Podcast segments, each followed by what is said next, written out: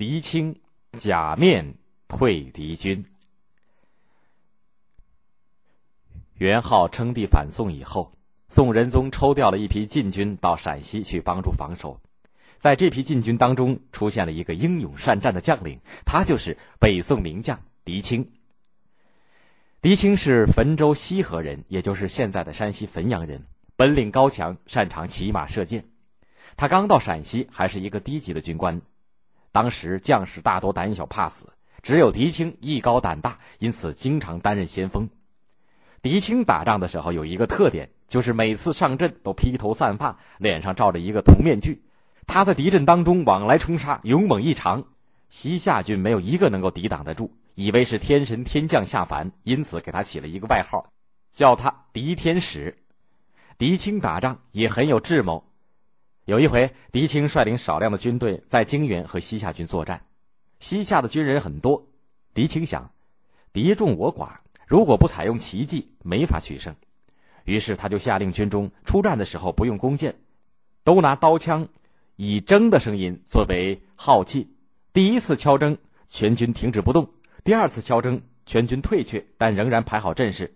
铮声一停，全军调转身来，大喊大叫，向敌军冲杀过去。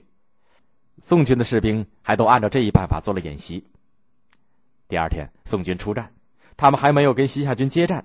军中的第一声征声就响了，宋军士兵全都停下来不动。第一次征声刚响过，第二次征声又响了，宋军的士兵突然退却。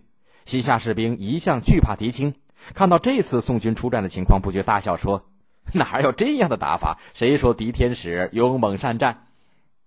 就在这个时候，宋军当中的争突然停止了，宋军将士顿时转过身来，大声喊杀，杀入西夏军中。敌人措手不及，乱成一团，吓得四散逃奔，很多人都自相践踏而死。这一仗，狄青以奇迹之敌取得了大胜。陕西有个官员和狄青谈论军事，非常赏识他的才能，就把他推荐给了韩琦和范仲淹。韩琦和范仲淹召见狄青，向他问了一些问题，觉得他是一个人才，只是呢读书不多，缺少见识。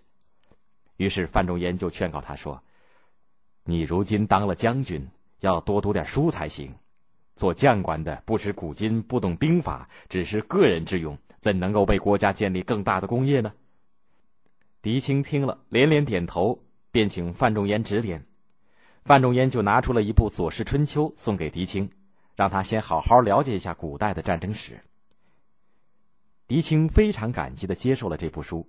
打这儿以后，他刻苦学习，读完了这部《左氏春秋》。又读完了秦汉以来很多兵法著作，他的军事学识更丰富了，名声也更大了。他在西北的四年当中，大大小小的仗打了二十五次，身上八次受箭伤，也为宋朝立了不少功劳。宋仁宗对狄青很看重，除了提升他以外，还很想召见他。恰好西夏军又侵犯魏州，狄青要去抗敌，不能去京城。宋仁宗只好让人给狄青画了肖像，送到了朝廷。后来北宋和西夏订立了合约，宋仁宗才把他调回京城，让他担任了马军副都指挥使。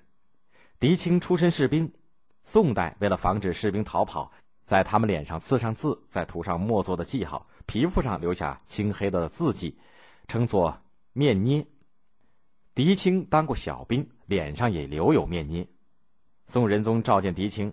看他脸上有面捏，觉得跟他的身份很不相称，便命他敷上药，把脸上的字迹除掉。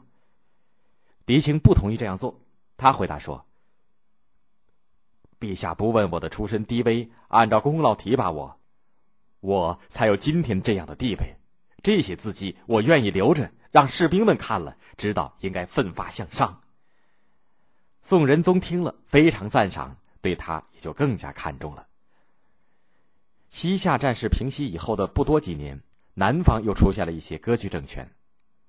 广元州的酋长农志高起兵反宋，他攻占雍州，也就是现在的广西南宁，建立大南国，自称仁惠皇帝。随后又一连攻下了九个州，还进犯广州。宋朝的许多守城的官吏吓得丢掉城池逃跑了，有些地方的百姓逃到山谷当中避难。农志高追到山谷当中，放一把火，把避难者一起烧死。宋仁宗非常忧虑，狄青就上书朝廷，请求前去作战。第二天，狄青上朝对宋仁宗说：“臣出身行伍，没有别的可以报答国家，我只要带领一支精锐骑兵，再拨一些禁军，就可以平定农志高。”宋仁宗马上任命狄青为宣抚使，率领三万人马前去。